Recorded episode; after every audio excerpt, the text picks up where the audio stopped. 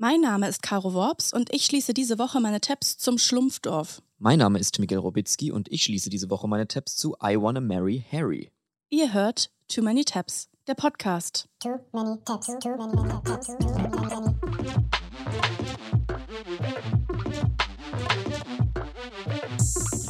Too many tabs, too many, many, too many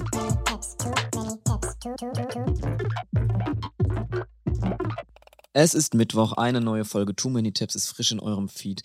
Und zwar diese Woche in der Coronation Week, Caro. King Oh, Charles yeah. III. wird gekrönt diese Woche am Darling. Samstag. Ich werde auf jeden Fall schön zu Hause sitzen und mir die Berichterstattung angucken auf allen Sendern. Das letzte Mal beim großen Royal Happening, da haben wir zusammen die Beerdigung von Prinz Philipp geguckt und eine Tea Time gemacht. Das stimmt. Und es war noch mitten in der Corona-Zeit, sodass wir vorher einen Test gemacht haben, damit Ja. wir uns zu zweit treffen können. Süß irgendwie. Ich muss sagen, was mir hier in der Tonkabine immer wieder auffällt, will ich gerade mal so was Privates sagen. Das riecht genau wie in meinem Theaterkeller früher, als ich im Schultheater war. Genauso riecht das hier. Irgendwie, Stimmt, hier ist Showmuff. irgendwie muffig und irgendwie so, als würde irgendwie nach einem Drei-Stunden-Konzert man an der Brille von Chiago riechen. So stelle ich es mir ein bisschen vor. Irgendwie muffig in unserer Stinkebox hier. Naja, wir haben uns hier heute jedenfalls wieder zusammengetan, um gemeinsam unsere Tabs zu schließen, hier live in der ARD-Audiothek. Aber davor will ich noch mal kurz eine Sache besprechen. Und zwar wurde ich am letzten Donnerstag öfter mal auf Twitter vertagt von diversen HörerInnen, weil es sich abzeichnete, dass wir vielleicht eine neue Heide-Simonis-Situation haben. Hast du das mitbekommen? Ja, das mit Kai Wegner von der CDU, ne? Richtig. Heide Simonis hat sogar auf Twitter getrendet letzte Woche, weil die Situation so ähnlich war. Bei der ohnehin schon zum gefühlt tausendsten Mal wiederholten Totalchaos-Gaga-Wahl in Berlin wurde am letzten Donnerstag die Wahl zum Bürgermeister zu einem ganz ähnlichen Politkrimi. Kai Wegner sollte von der neuen großen Koalition zum Bürgermeister gewählt werden. Und genau wie bei Heide Simonis damals 2005, worüber wir neulich noch geredet haben, brauchte es mehrere Wahlgänge und es hing wieder nur an einer einzelnen Stimme. Man wusste wieder nicht, wer ist es. Richtig. Und dann wurden schon auf Twitter die ganze Zeit die Gags gemacht, so, ja, okay, Let's Dance ruft schon an und so, wo ich mir gedacht habe, woher kennen die sich jetzt plötzlich so mit, mit dem 2005-Skandal noch aus? Sind das alles HörerInnen von Too Many Tabs? Weiß ich nicht. Oder du wirst größenwahnsinnig langsam, das kann auch sein. Glaube ich nicht. Ich glaube, es sind alles HörerInnen. Das kann ich mir nicht Wie viele vorstellen. Wahlgänge waren es denn jetzt am Ende? Am Ende waren es drei.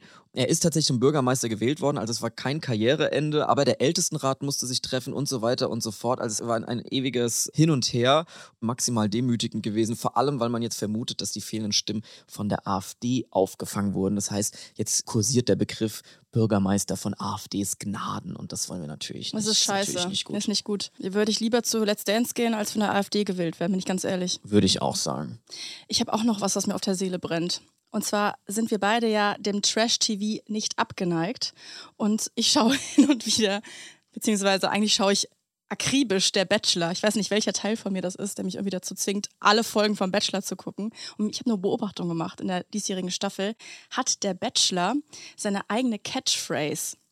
Und zwar Ah. sagt er nach jedem Date, ihr wisst ja, Ladies, alles hat ein Ende. Und dann sagen die Frauen immer alle im Chor, nur die Wurst hat zwei. Nein! Doch, Ach Gott, wie so ein. Showmaster in den 70ern. Und ich habe das Gefühl, also man kann sich nicht weniger auf einem Date fühlen, als wenn jemand das so moderiert wie so ein, wie so ein Showmoderator. Das, Das ist doch so scheußlich. eine weirde Situation. Der ist dann auf so einem Date, macht dann mit der rum und sagt dann danach, alles hat ein Ende, nur die Wurst hat zwei. Und dann geht's wieder nach Hause. Das ist wirklich so bescheuert. Vor allem ist nicht mal ein kreativer Aufwand. Also den Spruch gibt es doch schon hunderttausend Ja, eben. in äh, etlichen Ausführungen. Ja, stell dir vor, du bist mit jemandem auf dem Date und dann sagt er so, eins, zwei oder drei, letzte Chance. Vorbei! Ja, so ein Feeling ist das. Ja, oder so, ein Satz mit X, das War war, wohl wohl nix. nix. Es gibt nur ein Rudi Völler, sowas, weißt du? Das sind, immer, sind auch so Sachen, die man schon 10.000 Mal gehört hat. Und der Bachelor hat sich gedacht, ich habe da eine Idee. Nee, das finde ich super, das unterstütze ich total. Ich habe gehört, bei dir geht's heute auch in die Dating-Shows. Aber richtig. Da bin ich mal gespannt. Ja, wir haben gerade schon gesagt, es ist Coronation Week. Diese Woche wird King Charles III. gekrönt. Und ich werde mir da sowas von einen Faszinator aufsetzen und das alles gucken. Herrlich. Ich liebe ja die royale Berichterstattung. Das schaue ich mir immer gerne an, wenn da was passiert. Auch wenn ich ja eigentlich Monarchie scheiße finde, natürlich als aufrechter Linker. Irgendwie schaue ich trotzdem The Crown. Ich bin die Art Antifa, die dann trotzdem irgendwie exklusiv und RTL.12 guckt, wenn da was passiert. aber Antifa, aber mit so kleine Shortbread. richtig, genau. Die, die Shortbread-Antifa bin ich. Genau. Das eigentlich Spannende dieses Mal, was ist jetzt die Situation mit Prinz Harry? Der ehemalige Partyprinz und Nacktbillardspieler von der Presse oft so betitelt. Kommt er oder kommt er nicht? Kommt er, darf er zur Krönung? Ja, nein. Mit Frau Meghan? Ja, nein. Er hat ja nach der Hochzeit mit Meghan das Königshaus verlassen. Ne? Dann ganz viele Interviews irgendwie mit Oprah, Netflix, Pipapo. Immer äh, groß das Königshaus kritisiert, Privatsphäre, Rassismus in der Monarchie und so weiter und so fort. Das hat natürlich dann irgendwie die ganze Beziehung zum Königshaus belastet. Er hat ja jetzt auch kürzlich diese Biografie geschrieben, wo er so intime Geheimnisse erzählt hat. Sowas kann man nicht oft genug hören, sowas wie hier. My penis was oscillating between extremely sensitive and borderline traumatized. The last place I wanted to be was Mhm. I'd been trying some home remedies, including one recommended by a friend. She'd urged me to apply Elizabeth Arden cream. My mum used that on her lips. You want me to put that on my todger? It works, Harry. Trust me. Mm. Äh. I found a tube, and the minute I opened it, the smell transported me through time. I felt as if my mother was right there in the room. and I took a smidge and applied it. Down. Also er hat die Die Creme. Geschichte mit dem eingefrorenen Pimmel aus der Genau. Antarktis. Er hatte einen eingefrorenen Pimmel Oder aus der Arktis? Antarktis. Hm. Er hat dann da so eine Creme drauf geschmiert. Der Geruch der Creme hat ihn an seine tote Mutter Diana erinnert. Ich liebe diese Rufus Beck-Haftigkeit, mit der Ernsthaftigkeit, mit der dieses Hörbuch eingelesen wird. Wollen wir es nochmal hören? Komm, wir hören nochmal kurz rein oder am Anfang. Aber es geht halt um Creme auf seinem Pimmel. My penis was oscillating between extremely sensitive and borderline traumatized. The last place I wanted to be was Frostnipistan. und so weiter. Also, das hat alles die Beziehung zum Königshaus total belastet. Darum jetzt dieses ganze Bohai bei der Krönung. Und jetzt ist die neueste News, habe ich heute Morgen noch gelesen, dass er jetzt zehn Reihen weiter hinten sitzen muss. I don't know why. Also er ist dabei, aber zehn Reihen weiter ist mir eigentlich auch egal. Wir werden es am Samstag dann sehen, was da passiert. Und als ich jetzt meine Tabs geöffnet habe zu all den Affronts, die Harry sich in der letzten Zeit geleistet hat, bin ich auf einen regelrechten Tab-Schatz gestoßen, mit dem Prinz Harry allerdings nur so indirekt zu tun hat. Und zwar handelt es sich um eine Fernsehsendung aus dem Jahr 2014 vom US-Sender Fox. Acht Episoden, nach nur vier Folgen bereits eingestellt, aber saugeil und in kompletter Länge auf YouTube anguckbar. Die Sendung heißt I Wanna Marry Harry und hat folgendes Oh, Konzept. yes. Pass auf. Zwölf US-amerikanische junge Frauen wird erzählt, dass sie bei einer normalen Dating-Show stattfinden, wie zum Beispiel beim Bachelor. Sie wissen aber nicht, wen sie daten sollen. Sie wissen nur, es ist eine prominente Person. Quasi ein richtiger Fang. So, die nehmen teil und dann kommt eine Person ins Spiel, die so tut, als sei sie Prince Harry, aber tatsächlich ein Double ist. What they don't know, it's a prince. Richtig. Sie denken dann eben, dass sie den echten Prince Harry daten dürfen, dabei ist er eigentlich nur ein Double und sie merken es nicht. Ich habe das mal gelesen und habe mir gedacht, wie zur Hölle hat das funktioniert? Das erzähle ich dir gleich, wir schauen erstmal einen Trailer rein. 12 American girls searching for love have moved into an English castle to meet an ordinary guy who is pretending to be a prince. Welcome to the fairy tale. Beautiful. Ja, also du hast ihn jetzt gerade gesehen. Findest du, der sieht aus, also würdest du darauf reinfallen, auf das Double? Ich würde auf das Double reinfallen, vielleicht von ganz weit weg. Und ich kann mir vorstellen, dass das auch im Prinzip das Konzept der Sendung war. Richtig. Zunächst vor allem. Also es ist alles wie beim Bachelor, ne? Es gibt Dates am Strand, Helikopterflüge, Poolpartys, Übernachtungsdates. Und die zwölf Kandidatinnen bemerken einfach nicht, dass es nicht der echte Prince Harry ist, sondern Schauspieler Matthew Hicks. Und sie werden dabei einfach auch Moment, gemein. wie? Die merken das beim Übernachtungsdate nicht, dass sie nicht mit Prince Harry im Bett liegen. Nein. Also es ist, sie haben es auch ein bisschen geschickt angestellt und die werden einfach gemein manipuliert, muss man sagen. Zum Beispiel wissen sie ja vor dem Drehstart gar nicht, welchen Promi sie daten, weshalb sie ihn vorher nicht googeln können. Das ist natürlich ein gemeiner Trick, damit man da sich nicht gut vorbereiten kann. Dann ist das erste Aufeinandertreffen bei einem Maskenball. Also das wird dann quasi so themed, das kennt man ja auch vom Bachelor, dass Das man so Abende themed und so. Ja. Alle haben Masken auf und dann sieht man den nicht und dann wird quasi erstmal so die Vertrauensbasis aufgebaut, die dann später quasi schon so stark ist, dass Oh sie das dann gar God, nicht Harry. hinterfragen. Wirklich. sie durften während der Drehzeit kein Social Media nutzen, keine Menschen sehen, auch nicht mal die, die ihnen das Essen bringen. Also sie waren nur unter sich, kein Kontakt mit der Außenwelt. Sie haben das wirklich perfekt inszeniert. Sie sind in einem großen Schloss, wo überall so gefotoshoppte Familienbilder stehen mit dem Double irgendwie neben Prinz William reingeshoppt und so.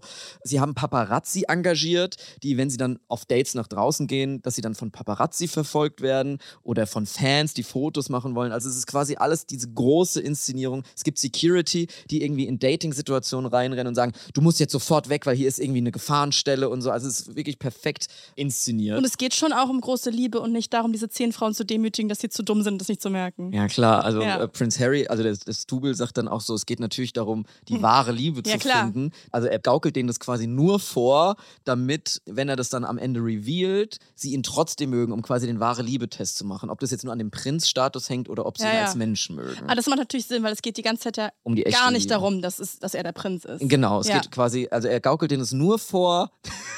Es geht um den Menschen Genau. hinter dem Menschen Mhm. hinter Prince Harry. Also ist auf jeden Fall eine ehrenwerte Sache, die die Produktionsfirma sich da ausgedacht hat, glaube ich. Und dieser ganze Aufwand wird betrieben und wirklich in Perfektion. Man bekommt den Eindruck, man braucht es eigentlich gar nicht, weil schon die einfachsten Tricks reichen, um diese US-amerikanischen Frauen da eben reinzulegen. I noticed a British accent and I'm like, oh my God. I'm thinking like, this guy could be Prince Harry and what am I doing here? Also der britische Akzent hat bereits gereicht. Ich finde, er sieht mit der Maske eher ein bisschen aus wie Prinz William. Wenn du dich nicht damit auseinandersetzt, I don't know, vielleicht würde ich auch drauf Er hat halt einen reinfallen. British Accent und rote Haare. Let's go. Ja, das mit den roten Haaren ist ja schon der erste Hoax, weil er ist eigentlich blond und hat sich extra die Haare rot gefärbt für die Sendung. Während dem ganzen Szenarien sagen sie erst recht spät den Namen Prince Harry, sondern er schlawenzelt die ganze Zeit bei den Dates so drumherum, macht so einen auf Mysterious Guy, sagt so, wie wollt ihr mich denn nennen? Und dann sagen die so, ah, Prince Charming und dann lässt er das so im Raum stehen. Also er sagt nie seinen Namen, erst als dann die Kandidatin bei den Dates anfangen, recht intime Fragen zu stellen und auf so Familienverhältnisse und so, kommt dann irgendwann der Butler rein und sagt, wir bitten die Privatsphäre von Prinz Harry zu respektieren und dann halten die sich auch total zurück. Also immer wenn so eine Gefahr im Raum steht, dass sie ihn erkennen können, haben sie natürlich die easieste Ausrede mit, bitte, diese Grenze darf nicht überbrochen werden, das ist hier immer noch der Prinz.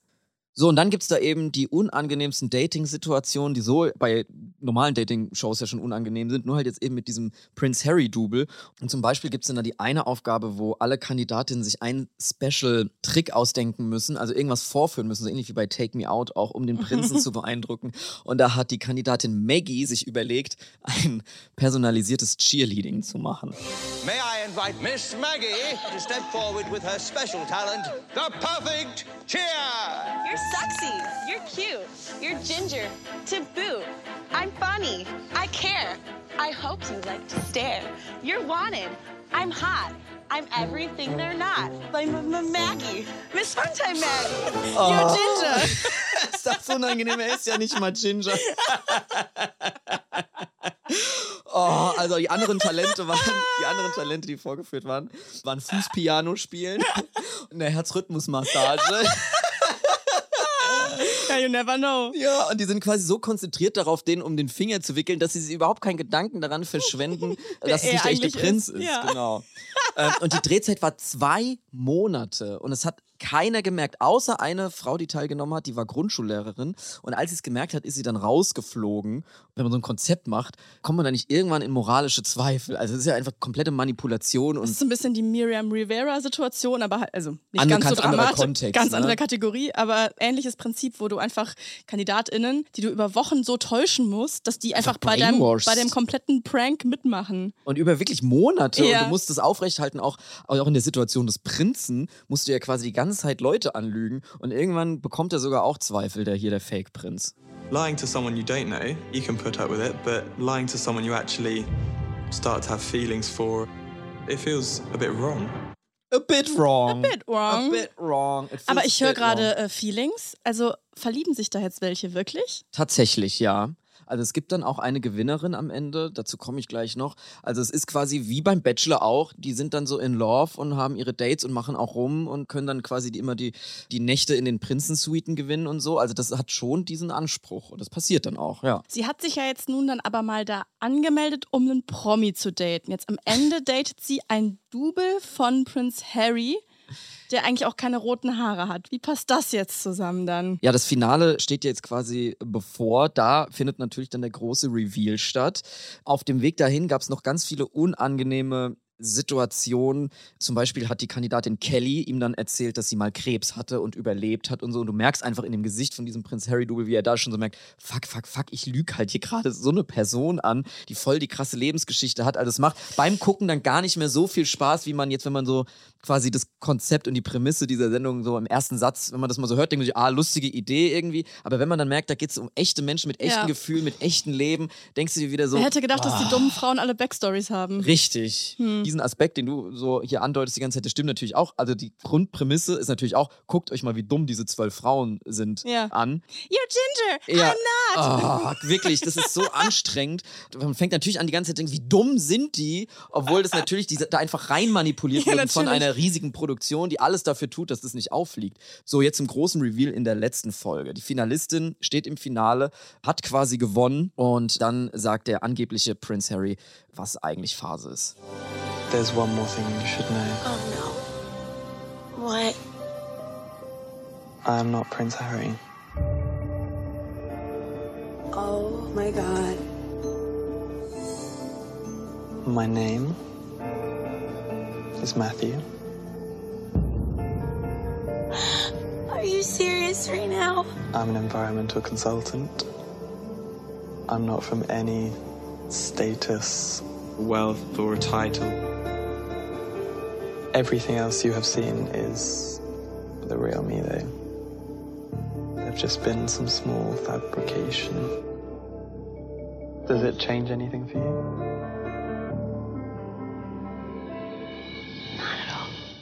Not at all. Not at da. Geht jetzt die Happy-Musik los, ja, ne? Ja, dann kommt Feuerwerk und alles, äh, der wahre Liebekuss und so weiter. Also ich würde sagen, man hätte sofort merken können, dass es nicht der echte Harry ist, allein weil er schon nicht in Sekunde eins gesagt hat. My penis was oscillating between extremely sensitive Also da hätte man das schon merken müssen. Aber es ist doch so romantisch, die wahre Liebe. Ne? Also sie versuchen Ja. das die ganze Zeit zu erzählen mit, es geht nicht darum, welchen gesellschaftlichen Stand du hast, es geht um die wahre Liebe, ist natürlich vollkommener Bullshit. Natürlich, das ist nur das Konzept der Sendung. Genau. Aber, ja, am Ende haben sie sich ja dann durchgesetzt mit ihrer Liebe. Richtig. Und so unterhaltsam das Ganze auch irgendwie auf den ersten Blick erscheinen mag. Das ist einfach komplettes Brainwashing, haben wir jetzt gerade schon gesagt. Gab dann auch komplett Backlash. 2015 großes Interview mit der Gewinnerin von gerade, Kimberly, die der Produktion vorgeworfen hat, dass sie manipuliert wurde, dass es auch wohl hinter den Kulissen ein Crewmitglied gab, das sich dann als Therapeut ausgegeben haben soll und den Kandidatin gesagt haben soll, dass sie die Situation nicht so anzweifeln sollen, dass sie einfach mitmachen sollen und so weiter. Was natürlich hochproblematisch ist Ja. Das ist einfach wieder was, wo man so sagt, okay, da ist mal wieder so eine Grenze überschritten worden. Wir reden ja hier oft über so die Grenzen von Reality-Fernsehen und so, weil natürlich ist diese Grenzüberschreitung immer Teil von diesen Formaten und das ist ja auch das Unterhaltsame. Weiß ich nicht, wenn es dann in so Manipulation von so echten Menschen und so weiter geht, das ist doch irgendwie scheiße. Nee, wirklich keine gute Idee, aber immer nicht das Schlimmste, was die Royal Family hervorgebracht hat. Nee, weil das Schlimmste ist immer noch das. My penis was oscillating between extremely sensitive and borderline traumatized. The last place I wanted to be was Frostnipistan. Reicht, reicht. okay. Also, die Also- Sache mit dem Penis und halt das mit dem ganzen Kolonialismus, aber das ist eine andere Geschichte. Das ist eine andere Geschichte, das sind Tabs, die machen wir mal mal anders. Ich wünsche euch auf jeden Fall allen viel Spaß bei der Krönung, wenn ihr guckt und wenn nicht, ist auch egal. Das waren meine Tabs zu I Wanna Marry Harry. Ich habe irgendwo im Internet und ich weiß nicht mehr genau wo eine Entdeckung gemacht. Und zwar gibt es ein Schlumpfdorf. Real Life Schlumpfhausen ist in Südspanien. Aber so als, als Park oder wie? Nee, es geht einfach um ein Dorf, das Dorf Juscar. Das liegt in der Provinz Malaga in Andalusien. Und dieses Dorf, das komplette Dorf Juscar, wurde 2011 als Marketingaktion für den Film Die Schlümpfe in 3D im Auftrag von Sony Pictures blau eingefärbt. Und zwar komplett blau. In einem Zeitartikel stand, jedes Haus in Juscar ist nun schlumpfblau. Kein Fleckchen weiß ist mehr zu sehen. 9000 Liter Farbe verbraucht wurden dafür. What? Absurd, ne? Auch die Straßen und alles? Nee, also tatsächlich die Häuser. Also Sony Pictures fand wohl einfach dieses Dorf sehr geeignet, weil die Häuser nämlich so typisch für diese südspanische Gegend so weiß getüncht waren mit roten Dächern. Also Schlumpfhaus, also wie die, wie die. ja, sie haben sich wahrscheinlich Pilze in gedacht, Schlumpfhausen. genau, perfekt. Die Schlümpfe haben ja auch so Fliegenpilzdächer, das streichen wir alles blau. Und zwar, also die Kirche ist schlumpfblau, die Grabsteine sind blau, es ist alles dort blau. Sie haben eine alte Kirche in Schlumpfblau einge. Totally blau. Das ganze Dorf. Und das hat mich dazu gebracht, darüber nachzudenken, ob ich das cool fände. Also wie ich das fände, da zu leben. Und dann habe ich mich nochmal mehr mit dem Schlumpfuniversum befasst zunächst. Und das Schlumpfuniversum ist ein Universum, das wirklich erschreckend viel zu bieten hat. Sehr facetten, facettenreiches Universum. Die Schlümpfe selber muss ich ja eigentlich nicht beschreiben, die kennt ja jeder. Im Original übrigens erfunden von einem belgischen Zeichner und Autor, Peyo oder Peyo, Peyo, Peyo, genau. ich. Les Strumpf im Original. Tatsächlich wissen die ist, ist ein wenigsten. franco-belgischer Comic. Genau. Du als Comic-Liebhaber hast bestimmt auch irgendwelche speziellen Kindheitserinnerungen an die Schlümpfe, oder? Ich muss dich leider so ein bisschen enttäuschen, auch wenn ich quasi selber Comics zeichne, ich immer gar nicht so doll in so Comic-Universen bin. Ich bin eigentlich vor allem vom so, ich habe einfach viel so Zeichentrick-Filme geguckt. Also ich habe jetzt selten Comicstrips gelesen, außer vielleicht die Peanuts und Garfield oder sowas.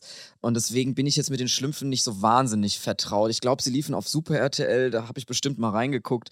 Ich weiß, dass es so eine Fan- oder Internettheorie gibt, dass die Schlümpfe vielleicht so eine, so eine Metapher sind auf den Ku Klux Klan, weil die alle so weiße Mützen haben und der Chefpapa wir eine noch zu, rote ja. äh, Mütze. Und das Gargamel. Kuckuckstan, ja, ja, ja, bla bla Ja, bla. okay, aber machen wir vor gleich. allem erstmal Spaßig, Vor okay, allem erstmal okay. spaßig. Allein die Sprache, wie iconic. Die hochkomplexe Schlumpfgeheimsprache, wo das Geheimnis war, einfach alle Verben durch Schlumpfen zu ersetzen. Ach so, ja. Und natürlich auch die Schlumpfsongs. Hast du die denn gehört in der Kindheit? Weil Klar. ich nie. 2003, wer wird der Schlumpfenstar? Das war meine Schlumpf-CD. Das waren oft einfach schlecht umgetextete Chartsongs, extrem hochgepitcht, kennt eigentlich jeder, wobei ich die in der Kindheit irgendwie nie richtig gehört habe. Schade eigentlich, weil, na, alles, was wir wollen, ist. Schlumpfen. Schlumpfen. Ja. ich wusste es. ja, super. Ja, ähm, kannst du mal bitte anmachen, wer wird der Schlumpfenstar von 2003? Das will ich jetzt gerne nochmal hören. Wer, Wer wird der Schlumpfenstar? wird der Das müsste auch auf Spotify geben. Schlumpfenstar? So, es ist wieder einmal soweit. Wir haben unseren großen Wettbewerb. Wer wird unser Schlumpfenstar in diesem Jahr? Welcher Song ist es? Äh, you Drive Me Crazy. Ah ja,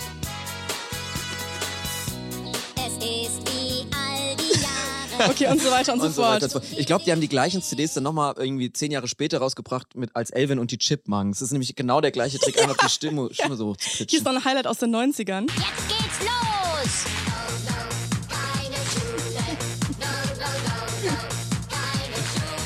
Irgendwie geht es immer darum, dass keine Schule ist. Ja, also irgendwie ein gut gepflegtes Comic-Universum und Franchise. Da wird wirklich genau drauf geachtet, dass es alles zu dem Originaluniversum passt. Hier, das hier finde ich auch ziemlich geforst. Eilando,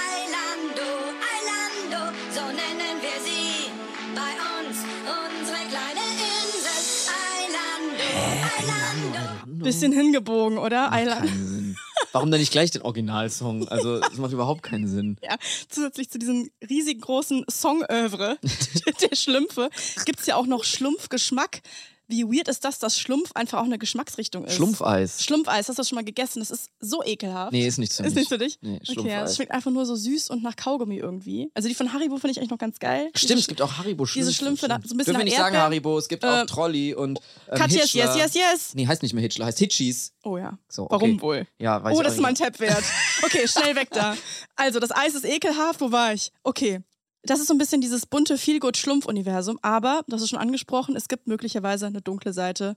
Ich sag's, wie es ist, die Schlümpfe sind Faschos. Also möglicherweise. Ja, Ku Klux Klan, habe ich doch gerade Ku gesagt. Klux Klan. Und Zumindest, äh, Gargamel ist, äh, ist eine antisemitische Karikatur. genau, der böse, geldgierige Zauberer Gargamel, der wirkt so sehr wie eine antisemitische Karikatur. Und der Name seiner Katze, Azrael, klingt auch zufällig ein bisschen wie Israel. Oha. Es gab nämlich einen französischen Autor namens Antoine Bueno, der ein Buch veröffentlicht hat, wo er geschrieben hat, die Gesellschaft der Schlümpfe ist der Archetyp einer totalitären Gesellschaft, die Züge des Stalinismus und Narzissmus trägt. Also dazu habe ich jetzt verschiedene Theorien gelesen. Zum einen dieser Antoine Bueno, der eben sagt, dieser Papa Schlumpf mit roter Mütze und Rauschebart, das wirkt irgendwie so kommunistisch und Karl-Marxig. Aber es gibt auch die Gegentheorie, du hast es eben schon gesagt, die äh, Kuckucks-Clan-Member sind ja alle so weiß gewandt, die weißen Mützen, und der Anführer halt rot gewandt. Deswegen Papa Schlumpf quasi äh, Ku Klux Klan-Chef-Allegorie. Ku Klux Klan, ne? Ku Klux Ist ein- ist Ku ein Klux schweres Klan. Wort. Sehr schwieriges Wort. Jetzt neu von Hitchler. Die Haribo Gummi Ku Klux Klans. Die Kluxis. Die Kluxis. Oh ja, und was hat Vater Abraham damit zu tun? Der hatte doch auch schon so Songs. Das war, ist mir jetzt gerade noch bei den Songs eingefallen. In den Den 70ern Song finde ich schon. so hart nervig, dass ich den gerne heute totschweigen würde. ja, aber den gab es schon in den 70ern, haben die Schlümpfe schon gesungen. Ja, das stimmt. Zurück zur dunklen Seite der Schlümpfe.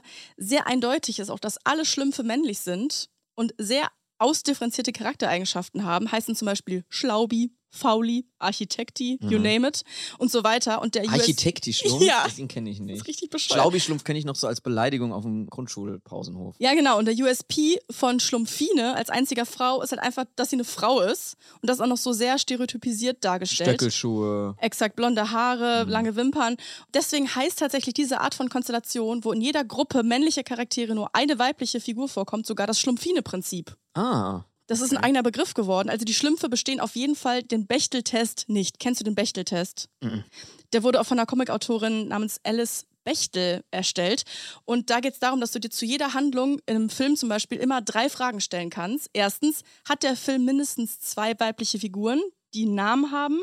Zweitens, sprechen diese zwei Figuren miteinander? Und drittens, sprechen sie über etwas anderes als ein Mann oder Männer? Und man ist wirklich surprised, wie viele Filme einfach diesen Bechtel-Test nicht bestehen. Haben dann alle Schlümpfe, quasi, haben die dann was mit Schlumpf? Meinst du, die haben mal mit Schlumpfine geschlumpft? Das weiß man halt nicht genau. Also wer von, oder darf nur Papa Schlumpf mit es Schlumpfine gab ja einen schlumpfen? Babyschlumpf, der wurde vom Storch gebracht. Aha. Deswegen ist das alles so ein bisschen äh, asexuell. Okay. Und es gibt so einen, der hat immer so Blumen und guckt sich immer im Spiegel an. Da gab es dann auch die Theorie, dass das der einzige schwule Schlumpf ist, der dann auch noch stereotypisiert dargestellt Ja, wurde. okay. Also du hast eine männerdominierte Geschichte, in der weibliche Figuren einfach die Ausnahme sind und nur in der Beziehung zu anderen Männern existieren. Und die Schlumpfine repräsentiert dann alles Weibliche. Und ihr einziges Ding ist, sie ist eine Frau.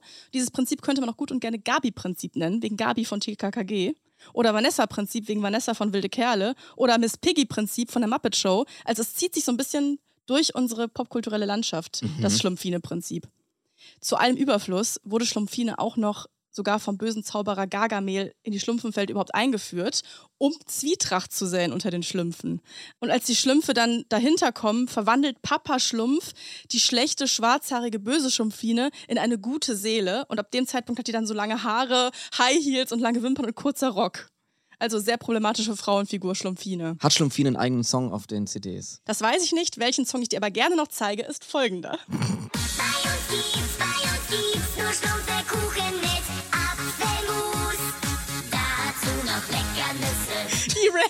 ist das. Schlumpfekuchen mit Apfelmus. Hm, köstlich. Aber zurück zum Schlumpfdorf. Man könnte jetzt denken, dieses blau gefärbte Schlumpfdorf, das war 2011. Inzwischen werden die das wohl wieder rückgängig gemacht haben. Die große Schlumpf 3D-Extravaganza ist ja jetzt zwölf Jahre her.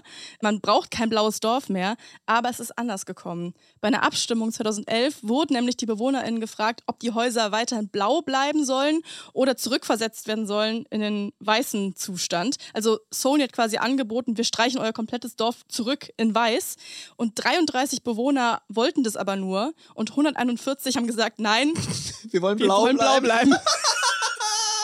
Das finde ich eine geile Entscheidung. Und dann ist Chusca einfach blau geblieben, Schlumpfdorf geblieben oder auf Spanisch Pueblo Pitufo. Ach, wie schön. Cute, oder? Also, also Sony hat das bezahlt, einfach, aber es hat doch keiner mitbekommen, oder? Also wenn du jetzt irgendwie, keine Ahnung, das World Trade Center in New York blau anmalen würdest oder so, das wäre doch eine Aktion. Aber doch so, so ein Dorf, das, ich- also Das ich haben hab schon einige mitgenommen. Das war auch der Hauptgrund, warum sie sich entschieden haben, das Blau zu behalten, weil es halt einen Tourismusboom gab. Die hatten vorher ein Problem mit hoher Arbeitslosigkeit im Ort und haben sich natürlich gedacht, jetzt kommen super viele Touris, die sich das Schlumpfdorf angucken wollen. Und es kamen auch viele. Und die statt sonst 300 kamen irgendwie 80.000 vorbei, um sich das anzuschauen. Sie haben dann das Schlumpfsein komplett geowned einfach. In einem, also sie haben es geschlumpft, wenn man so will. Und da habe ich gelesen, dass sie wirklich all in gegangen sind mit den Schlümpfen. Mittlerweile hat sich eine ganze Reihe von Attraktionen rund um die Schlümpfe entwickelt. Es gibt Schlumpfhotels, Schlumpfrestaurants, ein Mercapitufo, ein Schlumpfmarkt. Gelegentlich laufen als Schlümpfe verkleidete Bewohner durch die Straßen und es soll sogar erste Schlumpfhochzeiten gegeben haben. Wie sieht das jetzt aus? Good for them, würde ich sagen. Aber das war 2012. Und inzwischen ist einiges passiert. Stichwort Lizenzstreit. Ja, vor allem dieser Film, der da kam, das war doch auch voll der shitty Remake, oder? Das war doch eigentlich kein geiler Film. Ist ja egal, solange die Kassen klingeln im Schlumpfdorf. ja, okay, verstehe. Es haben sich dann nämlich die Nachkommen gemeldet von Pierre Cuillefort, Mhm. Payot, ne, dem Schöpfer der Schlümpfe. 2016 haben die sich gemeldet und gesagt, schlumpft sofort auf damit, ihr könnt das nicht schlumpfen, unser Schlumpferbe zu verschlumpfen.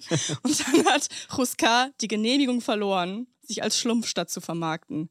Und das ist dann halt einfach nur noch ein blaues Dorf.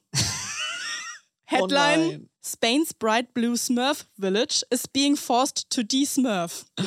Sie wurden gezwungen zu entschlumpfen. Es wird keine Schlumpfhochzeiten, Schlumpfine-Imitatoren oder öffentliche Kioske mit Pilzkappen mehr geben. Och Mann. Der große Tag des Entschlumpfens war übrigens der 15. August 2017. Also die mussten alle Schlümpfe auf allen Hauswänden übermalen, Figuren abbauen, den Namen des Dorfes offiziell ändern von Pueblo Pitufo in La Aldea Azul, also das blaue Dorf. Und laut Bild-Zeitung, die war nämlich vor Ort, läuft es seitdem auch nicht mehr so gut mit dem Geld. Tourismus, Ach, weil, scheiße. Surprise, die Leute sind halt gekommen, um die Schlümpfe zu sehen und nicht unbedingt um blaue Häuser zu sehen. Und da gab es in der Bild jetzt aber auch Berichte von letzten Schlumpfrebellen. Wir übernachten im Hotel Bandolero und sind mit unseren zwei Einzelzimmern, blaue Wand, blaue Vorhänge, blaue Bettwäsche, die einzigen Gäste. So mies lief es noch nie, erklärt uns der Hotelier. Er gehört zu den wenigen Rebellen, die das Schlumpfverbot missachten. Hat auf die Wand seines Hauses demonstrativ einen Schlumpf gemalt. Oh, das finde Also, ich gut. Es gibt ein Schlumpfverbot, aber auch Leute, die sich dann da eigentlich so ein bisschen. Im Widerstand, die sind im Die Schlumpfwiderstand. sind komplett im Schlumpfwiderstand und versuchen da irgendwie die Schlümpfe hochzuhalten in ihrem Ort. Dann habe ich mir aber nochmal so einen Travel-Vlog angeguckt von so einer Travel-Influencerin. Das Video ist vom letzten Jahr erst und guck mal hier, was ich da gesehen habe. And look at the colour of the sky, it matches perfectly. eine, Schlumpf. eine riesige Schlumpfstatue Schlumpf. von Papa Schlumpf. Auch noch Papa Schlumpf. Der Fascho-Papa. Der Fascho-Papa Schlumpf. Also was denn jetzt? Gibt es jetzt ein Schlumpfverbot oder gibt es jetzt doch Schlümpfe? Vielleicht wurde der Bericht auch später hochgeladen, das sind alte Bilder. Vielleicht könnt ihr euch mal melden bei uns. Schlumpft uns doch mal, falls, falls ihr da schon mal wart oder nähere Informationen dazu habt. Ich will da nicht unbedingt selber hinreisen, um zu checken, wo jetzt die Schlümpfe sind. Nee, ich würde hinreisen, wenn dann noch die Schlümpfe sind. Also wenn es so ein Real-Life-Disneyland mit Schlümpfen wäre, was einfach eine normale Stadt ist, das fände ich interessant. das hätten sie halt super gern gehabt, aber das dürfen sie eben nicht machen, wegen dieser doofen Lizenzrechte. ich finde, das sollten die trotzdem machen dürfen. Ja, finde ich auch. Also jetzt haben die dann den ganzen Effort reingesteckt und alles blau gefärbt und blaue Kirche und so. Dann lasst die doch da bitte auch ihre Schlümpfe wieder aufstellen. Ich finde es erstmal eine gute Marketingaktion, auch wenn die jetzt alles so ein Ja. bisschen aus dem Ruder gelaufen ist und so weiter. Also ich appreciate den kreativen Effort davon. Und diesen Größenwahn, eine ganze Stadt blau anzustreichen einfach. Das finde ich gut. Wenn ihr euch auch mal wieder die ganze Nacht in irgendwelchen Tabs verschlumpft habt, dann meldet euch doch einfach bei uns. Ihr erreicht uns per Mail unter too many tabs at ndr.de. Oder schlumpft uns auf Social Media, da heißt du at Caro Worps und ich at Miguel R aus A oder Miguel Rauser, wie auch immer ihr wollt. Da können wir auch chatten, wenn ihr wollt. Chattet uns doch mal an. Chattet doch einfach mal. Warum denn nicht? Gebt uns eine nette Rezension auf Apple, auf Spotify. Wir freuen uns über Sterne, wir freuen uns über eure Nachrichten und wir freuen uns auf nächste Woche. Tschüss. Dankeschön. Tschüss. NDR Cross-Promo, Cross-Promo, Cross-Promo. Heute möchten wir euch einen Podcast empfehlen von unseren KollegInnen von Fritz. Tabulos heißt er und da redet Claudia Kamit jede Woche mit ganz unterschiedlichen Menschen über ein Tabuthema aus ihrem Leben. Es geht zum Beispiel um toxische Eltern, Fußfetische, Stalking, um Depressionen, darum, wie es ist, Multimillionärin zu sein oder im Gefängnis zu sitzen oder wie es ist, wenn man Opfer von einem Raubüberfall geworden ist. Und dann hat der halt ein paar Mal geschrien, dass er das Geld haben will und auf den Tresor gezeigt. Ich habe auch geschrien, weil ich halt Angst gekriegt habe, dass der gleich abdrückt. Und dann kam der Tag X und dann hatte ich eine komplette Blockade. Ich habe nicht das Telefon in der Hand genommen, ich habe kein Radio angemacht, kein Fernsehen angemacht. Ich habe Löcher in die Luft geguckt und gewartet, dass das wieder weggeht. Hört doch gern mal rein. Tabulos mit Claudia Kamit. Immer dienstags eine neue Folge in der ARD-Audiothek und überall da, wo es Podcasts gibt. Cross-Promo Ende. Too Many Tabs ist eine Produktion von TRZ Media im Auftrag des NDR. Wir sind eure ModeratorInnen, Miguel Robitzky und Caroline Worps. Producerin Henny Koch. Ausführender Produzent TRZ, Robin Drömer. Ausführende Produzentin NDR Johanna Leuschen. Redaktion NDR, Melanie Litzbar. Musik, Joel Delato. Neue Folgen gibt es immer mittwochs in der ARD Audiothek und überall da, wo es Podcasts gibt.